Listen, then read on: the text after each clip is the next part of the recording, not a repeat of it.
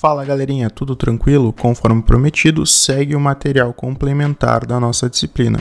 Ele vai estar disponibilizado em forma de vídeo e de áudio. Para facilitar um pouco mais, eu resolvi criar alguns blocos temáticos. Esses blocos eles estão desenvolvidos de acordo com o nosso material que está postado lá no Moodle. Dito isso, vamos ao primeiro bloco: teorias demográficas. Bom, como é que vai se dar a dinâmica então, pessoal? Eu vou ler a pergunta que vocês me enviaram e vou responder ela aqui, da maneira mais completa possível. A primeira pergunta que nós temos é a seguinte: Gostaria de entender melhor sobre uma fala no texto, onde dizia: A teoria neomalthusiana defende que quanto maior o número de habitantes, menor a possibilidade de distribuição de renda. É uma crítica à população novamente ou há um terceiro envolvido? E por que não há possibilidade? Bom, pessoal, a teoria neomalthusiana ela vai compreender que quanto mais elevada, quanto maior for o número, quanto mais populoso for uh, um determinado país, uma determinada cidade, mais pesados, maior vai ser o número de investimentos que essa determinada esse determinado país, por exemplo, vai precisar demandar em aspectos como, por exemplo, educação, saúde, Vão ser necessárias mais creches, vão ser necessárias mais escolas, vão ser necessários mais hospitais, mais unidades básicas de saúde. Logo, o Estado vai precisar investir mais na, na população para dar conta desses aspectos. Por conta da, da, da, sua numerosa população, ele vai ter que ter uma escola maior, um hospital maior. Por consequência disso, o Estado vai estar se preocupando demais com essa população, vai estar demandando mais recursos para essa população, porque não é somente criar uma creche, criar uma escola, criar um hospital. São gastos de manutenção, são gastos de pessoal, são vários gastos que são ampliados uh, no Estado, né? Então, por consequência disso, o que, que vai acontecer? Vai reduzir, vai cair a oferta de recursos para, por exemplo, produção de alimentos, para investir em ciência e tecnologia, para pensar um polo industrial nesse, nesse país, logo eles vão compreender que todo esse aumento, esse número numeroso da população vai acabar uh, impossibilitando uma maior distribuição de renda, certo? Pergunta seguinte: quais as propostas e pensamentos dos neomalthusianos? Bom, a explosão demográfica que aconteceu lá no período pós-Segunda Guerra Mundial, ela acabou ressuscitando as ideias do Malthus, conhecidos como neomalthusianos ou alarmistas. Eles eram adeptos dessa teoria, só que eles acabaram assumindo algumas novas posturas. Eles fizeram uma nova roupagem sobre a teoria que o Malthus desenvolveu alguns anos antes.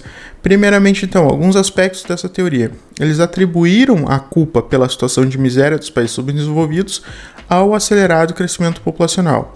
Eles concordavam que a agricultura era capaz de produzir sufici alimentos suficientes para todos, contudo, eles defendiam programas rígidos e oficiais de controle de natalidade.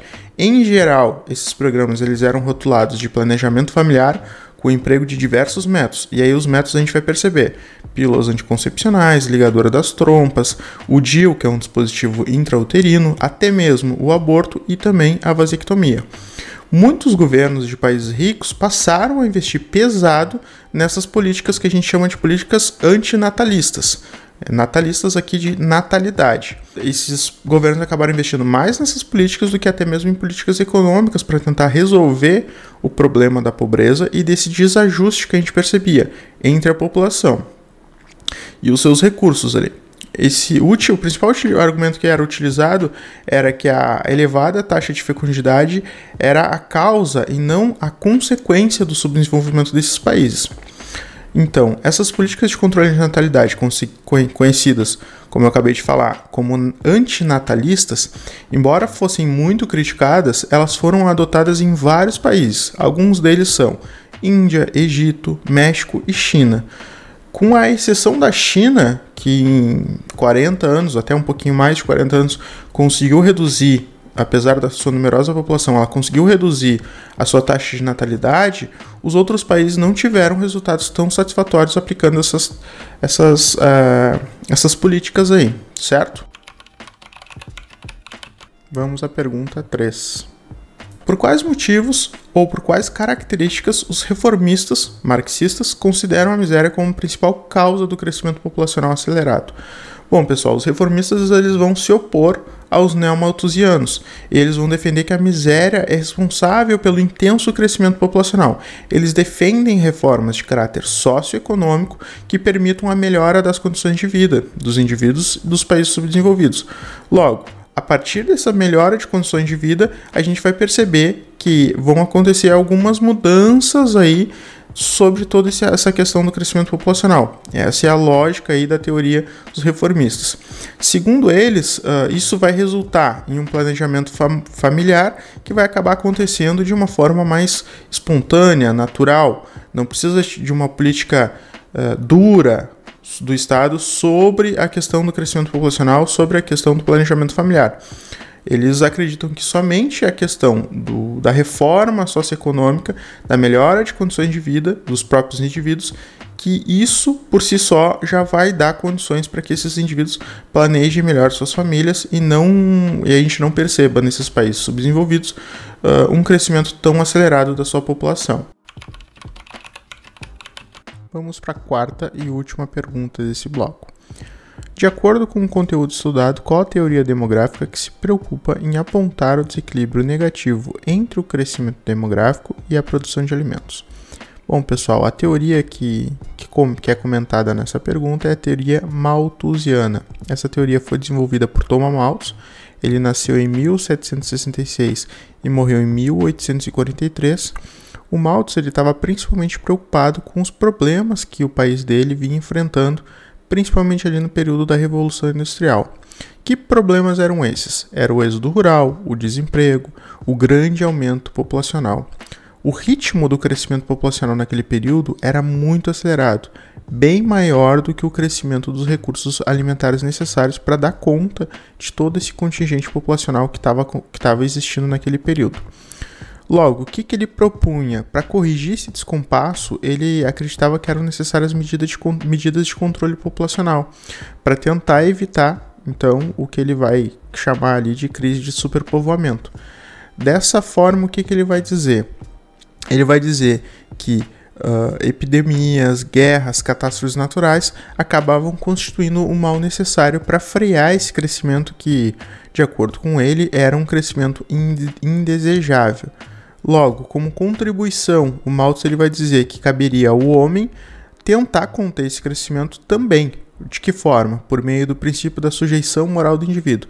Ou seja, ele acreditava que era interessante que se, que se tivesse naquele período casamentos tardios, abstinência sexual, entre outros uh, mecanismos aí, mecanismos para tentar uh, reduzir a população naquele período. Essa teoria claramente antinatalista foi questionada, levando em conta que o cientista não considerou principalmente o desenvolvimento técnico-científico da humanidade.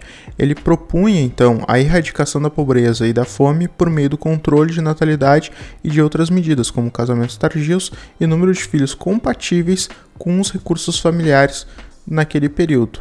Essa teoria ela é duramente criticada, contudo, a gente percebe que ela volta à tona, ela volta a ser discutida, principalmente ali no momento da pós-Segunda Guerra Mundial, quando a gente começa a perceber novamente um grande crescimento da população mundial. Fechamos então o nosso primeiro bloco de perguntas e respostas aí sobre teorias demográficas. Outros blocos serão lançados quero tentar lançar eles o mais rapidamente possível, contudo foram muitas perguntas.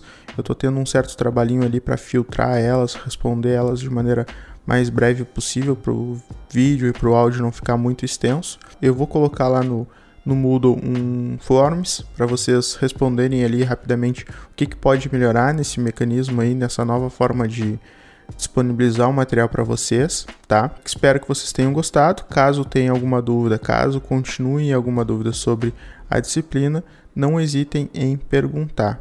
Um grande abraço e até a próxima, pessoal.